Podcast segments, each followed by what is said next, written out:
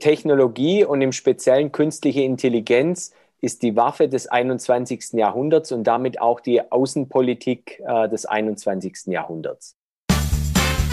Börsenfunk, der Podcast von Wall Street Online. So, ihr Lieben, eine neue Folge des Podcasts von Wall Street Online. An dieser Stelle begrüße ich ganz herzlich Thomas Rappold. Er ist Internetunternehmer, Investor, Bestsellerautor. Er kommt aus Baden-Württemberg, ist vielen aus der Szene ausgesprochen gut bekannt. Und äh, er wäre, hat er mir gesagt, am liebsten politischer Kabarettist geworden. Das, was er eben aber gesagt hat, das meint er tierisch ernst. Technologiepolitik ist im 21. Jahrhundert Außenpolitik. Und ich denke mal, Thomas Rappold, Sie beziehen sich in erster Linie auf China und die USA. USA, die haben das erkannt. Woran lässt sich das festmachen? Ja, das ist vollkommen, vollkommen richtig, Frau Hofbauer. Das lässt sich festmachen an, äh, an dem Handelskrieg, der seit vier Jahren zwischen den USA und China besteht. Und äh, Trump ist vielleicht hier der Erste, der aufgewacht ist. Ja, also da geht es doch um Vormachtstellung, da geht es um Einflussnahme und dieses Wettrennen in Sachen Big Data und künstliche Intelligenz zwischen den USA und China läuft. Ja, wo stehen wir da eigentlich? Nicht nur Deutschland, sondern auch Europa. Ja, wir stehen wie bei vielen äh, Dingen sozusagen irgendwo mittendrin oder man könnte auch sagen ziemlich stark daneben äh, dann wir, wir, wir spielen da eigentlich keine wesentliche Rolle mehr äh, äh, dann. Also vielleicht, wenn überhaupt, als Erfüllungsgehilfe. Das klingt ja dramatisch. Haben wir diesen Trend einfach verschlafen? Wir, wir haben diesen Trend äh, zum Teil verschlafen. Äh, dann das resultiert äh, daher, da die großen Plattformen, die Digitalplattformen eben äh, von, von den USA und von China getrieben werden. Äh, und folglich sind wir da stark außen vor. Bevor wir gleich darüber sprechen, wie wir Boden gut machen können, erst einmal drei Sätze zu unserem Sponsor. Werbung. Der Podcast Börsenfunk wird von Morgan Stanley präsentiert. Neben dem Investmentbanking einer der größten Derivate-Emittenten der Welt und zudem, ganz wichtig, Premium-Partner von Smart Broker. Heißt, alle Produkte von Morgan Stanley gibt es für 0 Euro bei Smart Broker. Wer also in jeder Marktlage partizipieren will, ist mit Zertifikaten und Optionsscheinen von Morgan Stanley gut aufgestellt. Das war Werbung. Also, wie kann Deutschland Boden gut machen? Was braucht es in Deutschland, um diese stille Revolution, die ja seit Jahrzehnten, wenn man so will, läuft, voranzutreiben? Also ein wesentlicher Punkt ist, äh, was wir von, von Trump als Aussage kennen, optimistisch zu sein und think big. Das ist ja das größte Problem, äh, dass wir immer klein denken äh, und eben dabei nur Erfüllungsgehilfe sind und außer einer fragwürdigen Pipeline äh, wo, wo die Regierung Standfestigkeit zeigt, bei anderen Dingen eher äh, nachlässig ist. Also andere äh, Länder eben wie die USA und China klotzen in diesem Bereich. Ich hatte schon mal gesagt, es bräuchte eigentlich mindestens 50 Milliarden im Bereich künstliche Intelligenz, die man in die Hand nehmen müsste. Also setzt die Politik da in Deutschland auf falsche Schwerpunkte? Woher kommt denn die Innovation bei uns? Ist das nicht in erster Linie die Start-up-Szene und der Mittelstand?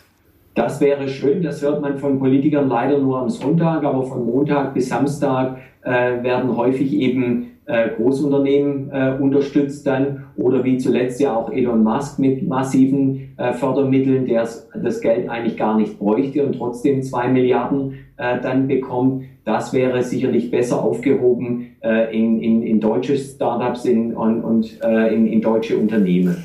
Ich habe immer so ein bisschen das Gefühl, auch gerade mit Blick auf den Mittelstand, man muss nicht nur viele Politiker bei uns überzeugen von den Vorzügen von künstlicher Intelligenz, sondern auch viele Unternehmerinnen und Unternehmer. Können Sie mal kurz zusammenfassen, was bringt der Einsatz von KI einem Unternehmen? Und der, der Einsatz von äh, künstlicher Intelligenz bedeutet, ähm, bleiben wir bei unserer Maschinenindustrie, die ja ein wesentliches Rückgrat ist, oder auch der Automobilindustrie, der macht die Produkte schlicht und einfach zukunftsfähig, der macht sie intelligent. Ähm, und die Frage ist, ähm, wie, wie viele führende Köpfe das in Deutschland auch sehen, werden wir zu reinen Blechkistenentwicklern dann oder werden wir zu denen, die auch an dieser zusätzlichen Wertschöpfungskette, für die dann schlussendlich das Geld bezahlt wird und wo die Differenzierung stattfindet, werden wir da äh, wahrgenommen und können wir diese äh, Leistungen auch anbieten. Also ausgereifte Datennutzung in Kombination mit künstlicher Intelligenz bringt mehr Gewinn, bringt mehr Gewinn, bringt mehr Profitabilität. Das müsste ja eigentlich jeden überzeugen. Fehlt es vielleicht so an praktischen Anwendungsbeispielen, womit man auch wirklich äh, jeden überzeugen könnte?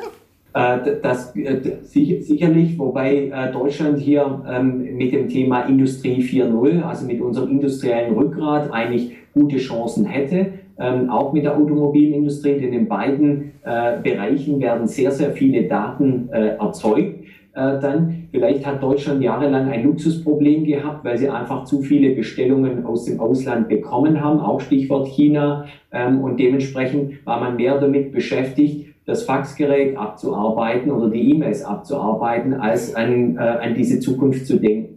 Nun sprechen wir hier über zwei Zukunftstechnologien, wenn man so will, also Big Data, also die intelligente Datenverarbeitung und künstliche Intelligenz auf der anderen Seite. Das sind ja durchaus unterschiedliche Technologien, aber das eine ist sozusagen das Futter für das andere, ohne Daten keine KI. Geht es überhaupt noch das eine oder das andere? Gehören die nicht einfach perfekt zusammen? Das ist richtig, die, die beiden Bereiche gehören zusammen und künstliche Intelligenz hat deshalb die letzten äh, äh, Jahre, die letzten fünf Jahre äh, so viel äh, Zulauf erlebt und so viel Durchbrüche. Nicht, weil die Algorithmen jetzt erst entwickelt worden sind, die gab es schon sehr lange, 20, 30 Jahre, sondern jetzt, weil zwei Voraussetzungen gegeben sind. Zum einen große Datenmengen, und zwar digitale äh, äh, Datenmengen und zum anderen hohe Rechenleistungen, die, die Fortschritte in der äh, Prozessortechnologie. Sie haben es gerade gesagt, man hat das Gefühl, in jüngster Zeit beschleunigt sich das Ganze und wahrscheinlich hat die Pandemie im Zuge der verstärkten Digitalisierung das Thema KI und äh, Big Data auch noch einmal gepusht. Es ist ein Megatrend, aber wo stehen wir da gerade? Sind wir noch am Anfang oder bereits mittendrin? Wir stehen da sicherlich äh, noch am Anfang. Ich darf gerade vom Wochenende äh, zitieren äh, ein, äh, ein Interview von Henry Kissinger, der, der frühere amerikanische Außenminister, der äh, im nächsten Monat 98 wird, der sich vor fünf Jahren ähm, äh, neu mit dem Thema künstliche Intelligenz beschäftigt hat und gestern mit Herrn Döpfner ein Interview in der Welt am Sonntag geführt hat ähm, und dort eben zum Ausdruck bringt, dass auch er ein Lernender ist ähm, und die letzten fünf Jahre hier sehr viel zugelernt hat und das als wesentliche, ja, als, äh, als wesentliche strategisches Element sowohl der Politik wie auch der, der industriellen Vorherrschaft im 21. Jahrhundert sieht. Also dem Dazulernen sind keine Grenzen gesetzt und Kissinger ist da sowieso eine außergewöhnliche Persönlichkeit, könnte da Vorbild sein, auch für viele hier in Deutschland. Wenn wir über cool. Marktgröße äh, sprechen, kann man die eigentlich definieren? Gibt es schon sowas wie Zahlen zu jährlichen Wachstumsraten oder so? Also die, äh, der Bereich künstliche Intelligenz ist äh, schwer zu fassen in absoluten Zahlen, weil er uns eigentlich jeden Tag schon auf Schritt und Tritt äh, verfolgt. Also äh, ob das jetzt bei, äh, bei, bei dem Sprachassistenten ist von Apple, äh, von Amazon, dann ähm, die, die man jeweils erlebt, ob man vor Netflix sitzt, ob man eben vor Amazon Shopping macht. Also überall da ist schon künstliche Intelligenz drin. Äh, ohne dass künstliche Intelligenz direkt draufsteht. Äh, ja. Ähm, und dementsprechend ist es jetzt schon ein Multimilliardenmarkt, äh, der jedes Jahr deutlich zweistellig, zum Teil dreistellig in dreistelligen Raten wächst. Und dann kommt das Thema Quantencomputing noch dazu, was nochmal eine Beschleunigung erlebt. Ähm, und das sind schon große zwei- bis dreistellige Milliardenbeträge, die, die gesetzt werden, sowohl investiert, wie auch darauf basieren Umsätze. Ich denke, das muss man den Menschen noch immer so ein bisschen bewusst machen. Ja, es ist halt, wie gesagt, eine stille Revolution. Man merkt es nicht und man kriegt es nicht aufs Brot geschmiert, aber wir nutzen es eigentlich in fast allen Lebensbereichen und das wird noch stärker zunehmen. Also auch äh, in der Vernetzung der Dinge dann äh, wird es ja grenzenlos werden. Sie haben eben schon als Einsatzfelder der Zukunft angesprochen, 5G sollte ja eigentlich bald da sein, Quantencomputer und vieles mehr. Was sind denn da die wichtigsten Einsatzfelder. Ist das bereits dieser Bereich oder gibt es da noch viel mehr? Ja, nun, also die, das Thema 5G bedeutet ja im Wesentlichen, äh, dass wir schnellere Netze haben, dass wir also äh, überall erreichbar sind und das auch in Breit, Breitbandkommunikation. Ähm, und gleichzeitig bedeutet das, dass damit auch die Datenmenge wiederum zunimmt, äh, dann, weil mehr konsumiert wird und weil mehr Daten äh, transportiert werden. Und das sind wiederum sehr gute Voraussetzungen für die künstliche Intelligenz, um damit wiederum mehr zu machen. Und, ähm, äh, und, und äh, je mehr Daten zur Verfügung äh, stehen, umso besser ist das eben für die künstliche Intelligenz, umso äh, detaillierter kann sie auf ihre individuellen Bedürfnisse eingehen. Welche Felder sehen Sie denn noch, die damit reinspielen? Also wo kann es noch genutzt werden äh, oder was sind zukünftige Einsatzfelder? Gehört nicht auch Gesundheitswesen dazu? Oder ich denke an Energieeffizienz, ne? also dass man auch in diesem Bereich äh, viel mehr erreichen kann. Oder Raumfahrt, überhaupt Datenanalyse, auch in der Medizin, ja, die Auswertung von Bildern, das wird ja alles wahnsinnig äh, beschleunigt. Nun haben Sie selbst gesagt, der Markt wächst unaufhaltsam. Was heißt das jetzt für mich als privaten Anleger? Wo sind für mich da Investitionschancen? Und Sie haben zwei wichtige Bereiche ähm, an, angesprochen. Sie haben es mir quasi aus dem, äh, vom Mund abgelesen oder von, von, von meinen Augen, nämlich genau der Bereich äh, Medizin, ähm, Telemedizin äh, und der Bereich Energieeffizienz. Deshalb sagte ich auch äh, zu Eingangs, äh, was die beiden Administrationen jetzt auf die Beine stellt im Bereich ähm, äh, digital oder im Bereich Infrastrukturinvestitionen. Welches gilt auch in Europa? Da würde man sich wünschen, da eine Akzentuierung, das ist in Amerika wiederum deutlicher, äh, dort eine Akzentuierung in Richtung äh, Mikroprozessortechnologie und in Digitaltechnik äh, dort, also mit Energieeffizienz und mit diesen intelligenten Algorithmen. Man, man, man, weiß ja, dass äh, unsere Stromnetze wahrlich nicht perfekt sind, Stichwort Stromspeicherung, dass sehr viel äh, Strom ja oder Energie erzeugt wird, der dann nachher verklappt werden muss, für den man sogar noch Geld bezahlen muss. Äh, dann, also hier könnten ähm, intelligente Algorithmen sehr viel bringen oder in der Verkehrssteuerung oder eben in der in der Medizintechnik. Ähm, äh, wir erleben das ja gerade pandemiebedingt, dass wir in Deutschland ja den Datenschutz wie eine Mantra weiter vor uns hertragen ähm, und darunter im Zweifelsfall ist Datenschutz ja wichtiger als, äh, als Leben zu schützen. Äh, dann und diese, diese ideologische Blockade ähm, spielt natürlich wieder erwarten den, den großen Technologiekonzernen in die Hände. Weil wir da nicht selber auf die Beine kommen, werden eben Apple und Google und Co. dieses Thema selber lösen und uns dann irgendwann wie andere Dinge eben auch anbieten äh, und dann konsumieren wir diese Dinge wieder. Sie haben diese Superstars von heute schon angesprochen, also Facebook, Apple, Google, Microsoft, Amazon und man könnte die Reihe fortsetzen.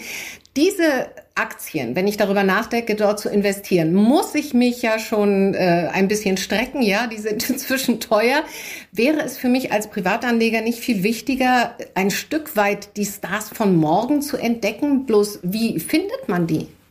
Das ist, äh, das ist nicht ganz einfach, zumal wir äh, erleben, dass kleinere Werte äh, oder Nachrücker, dass natürlich da genau viele schon auf die Idee gekommen sind, von der Sie sprechen, auch Profi-Anleger und dementsprechend solche Werte schon halten und sehr stark nach oben getrieben haben, so dass wir eher sehen, dass die kleineren Werte von der Bewertung her deutlich teurer sind als die großen Werte, also klassische Kennzahlen, die wir ähm, anlegen.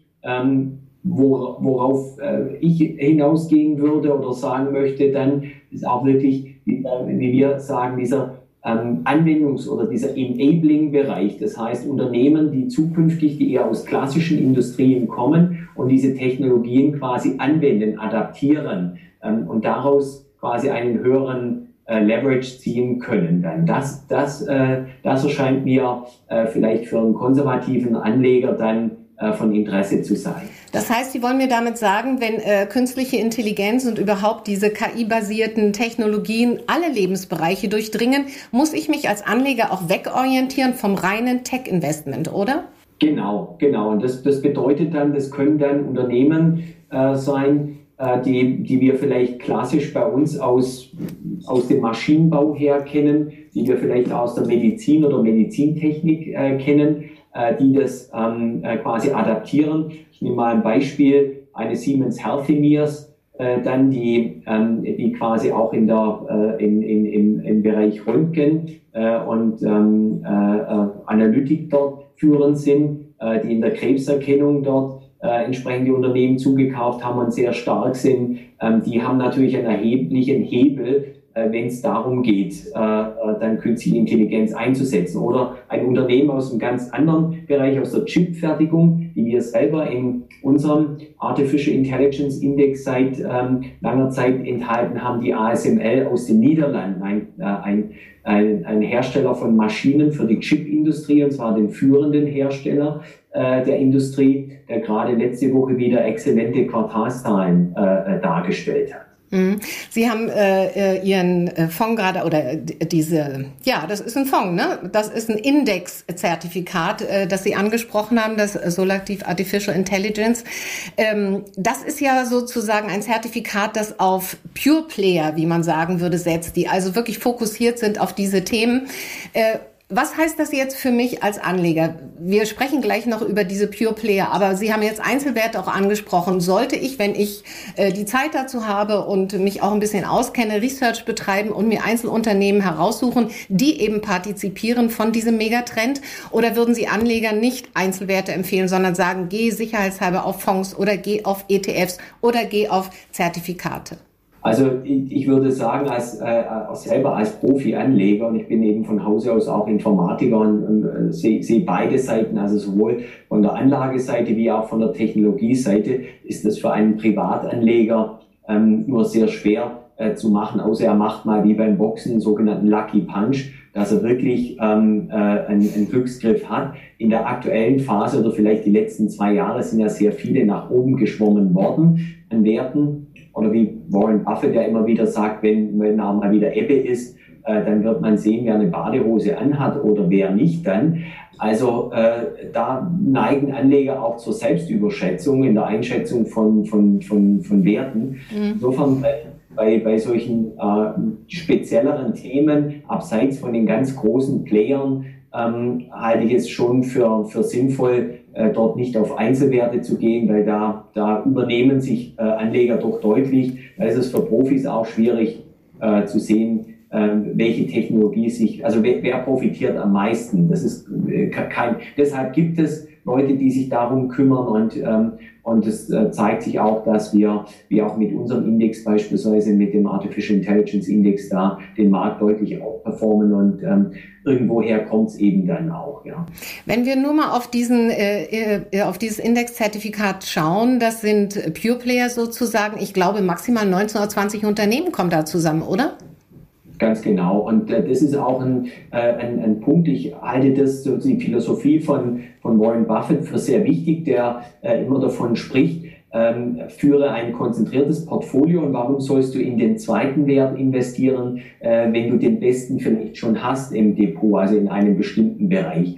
Und das ist genau unser, unser Ansatz mit, äh, mit 20 Werten, ähm, eigentlich zu versuchen, auch die gesamte, und das ist ein weiterer wichtiger Punkt, die gesamte Wertschöpfungskette eines Themas äh, abzudecken. Ich habe es vorher angesprochen, nicht jeder denkt zum Beispiel bei einer ASML als Hersteller von den Maschinen für die Chipindustrie vordergründig daran, dass da künstliche mhm. Intelligenz mhm. drin ist. Vielleicht jeder denkt sofort an eine Alphabet äh, dann oder eine Google, das ist richtig, ja. Ähm, aber es gibt eben dann so Unternehmen wie, wie eine ASML, die davon stark profitieren. Oder ähm, aus dem Anwendungsbereich vielleicht auch eine BlackRock, die inzwischen ja bekannt ist als großer Index ähm, ähm, Anbieter von Finanzprodukten, die quasi kaum oder äh, keine eigenen Fondsmanager mehr beschäftigt, sondern das von Maschinen eben machen lässt und insofern äh, da auch hochprofitabel arbeiten kann.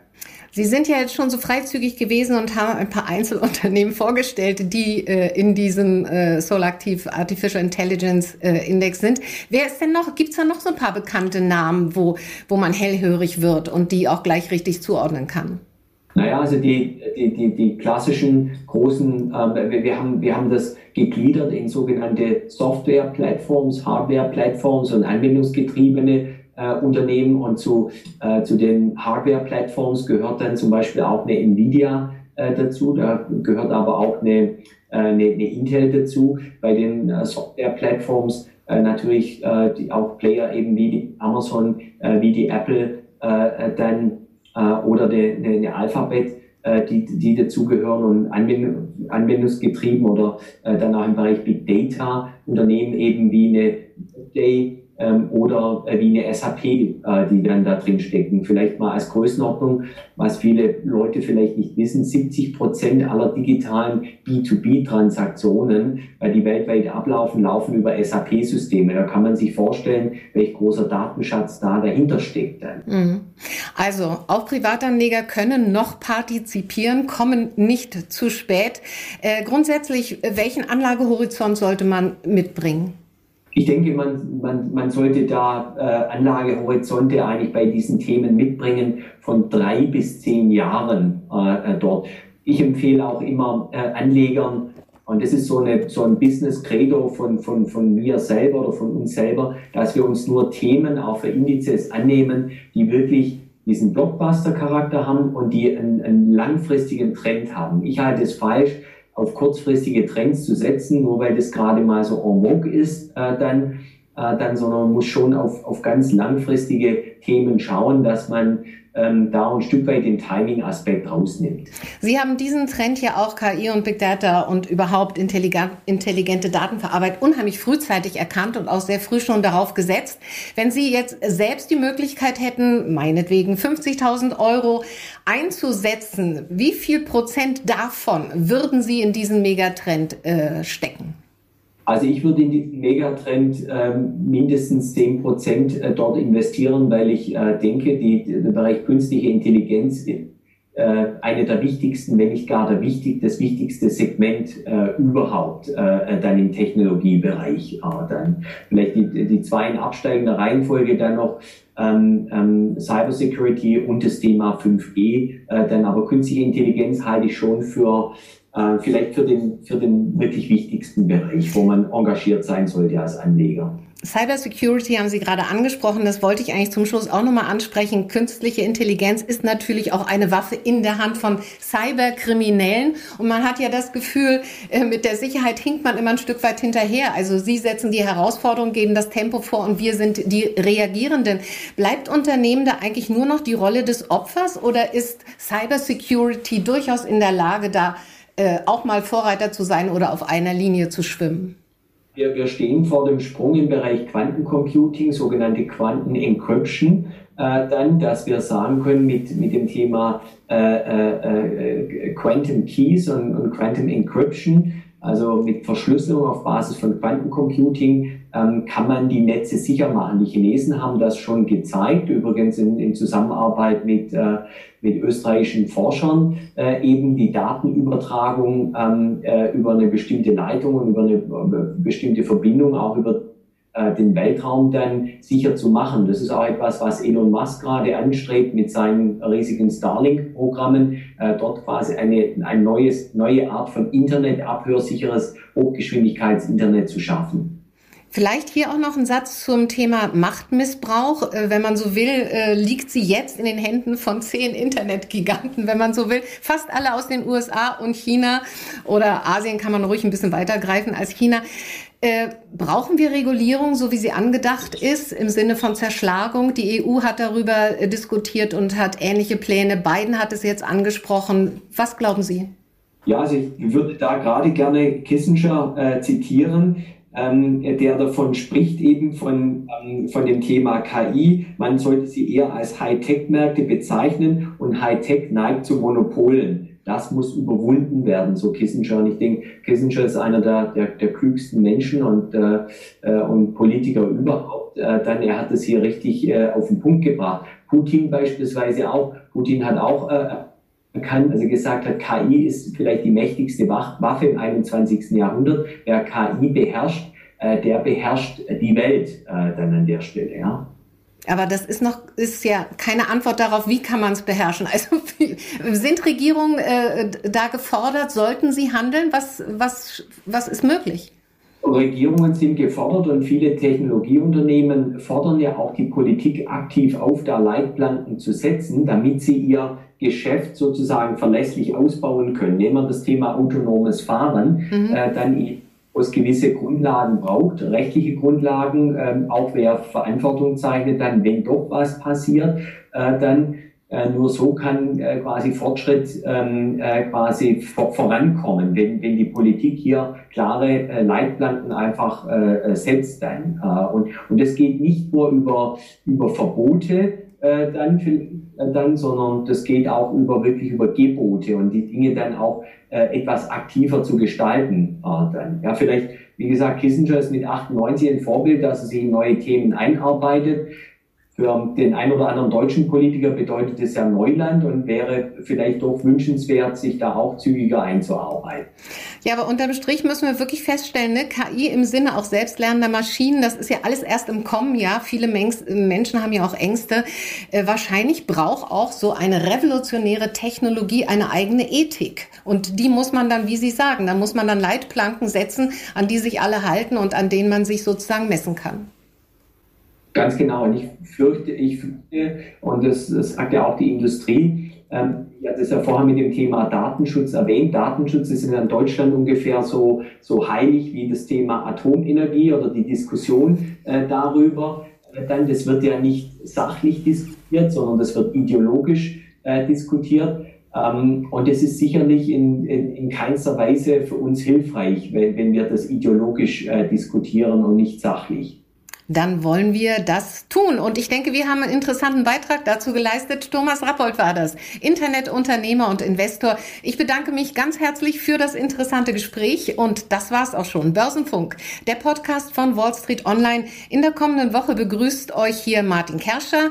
In dem Best-of der Wall Street Online TV-Interviews geht es unter anderem um die Aufarbeitung des Wirecard-Skandals. Florian Tonka kommt zu Wort, FDP-Ombudsmann im Untersuchungsausschuss und einer der drei obersten Wirecard-Aufklärer.